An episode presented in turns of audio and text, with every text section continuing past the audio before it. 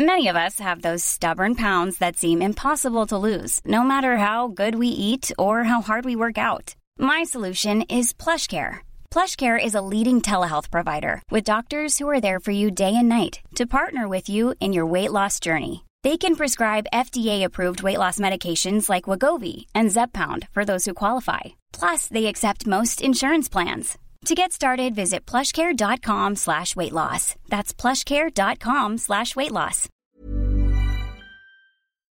Planning what to wear for a wedding? Look your best while you enjoy the big day with Indochino. Every Indochino piece is made to your measurements, and you can customize details like fabric, lapel shape, linings, and more. Suits start just 429 and shirts from $89. Perfect your big day look with Indochino.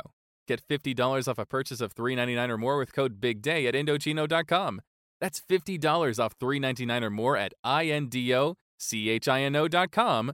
Code BIGDAY. Is your savings just sitting there? Well, put it to work. A premium online savings account from PenFed earns way more than the national average. So you can get your savings working on earning you a vacation, or a new kitchen, or that fancy exercise mirror. Apply at PenFed.org slash savings.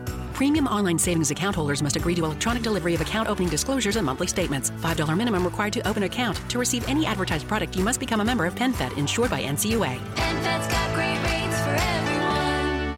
En este vídeo no voy a comentar nada, solo escuchen lo que dice Pablo Iglesias hoy y lo que decía Pablo Iglesias en 2016.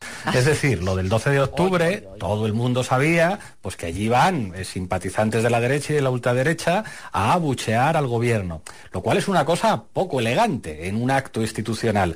Pero lo que ya supera todos los límites de falta de respeto institucional es que Casado diga, no, es que allí lo que se expresó fue el humor de la calle. Es decir, oiga usted, está mandando y alentando a los militantes de la derecha y de la ultraderecha a que vayan a insultar a un gobierno en un acto institucional. Me gustaría saber cuál es su posición respecto a esta movilización de rodea el Congreso. Me parece saludable que en democracia los ciudadanos ejerzan sus derechos civiles, el derecho de reunión y el derecho de manifestación. Yo si tengo ocasión saludaré la movilización. Ever catch yourself eating the same flavorless dinner three days in a row? Dreaming of something better? Well, HelloFresh is your guilt-free dream come true, baby. It's me, Kiki Palmer. Let's wake up those taste buds with hot, juicy pecan-crusted chicken or garlic butter shrimp scampi. Mm. Hello Fresh.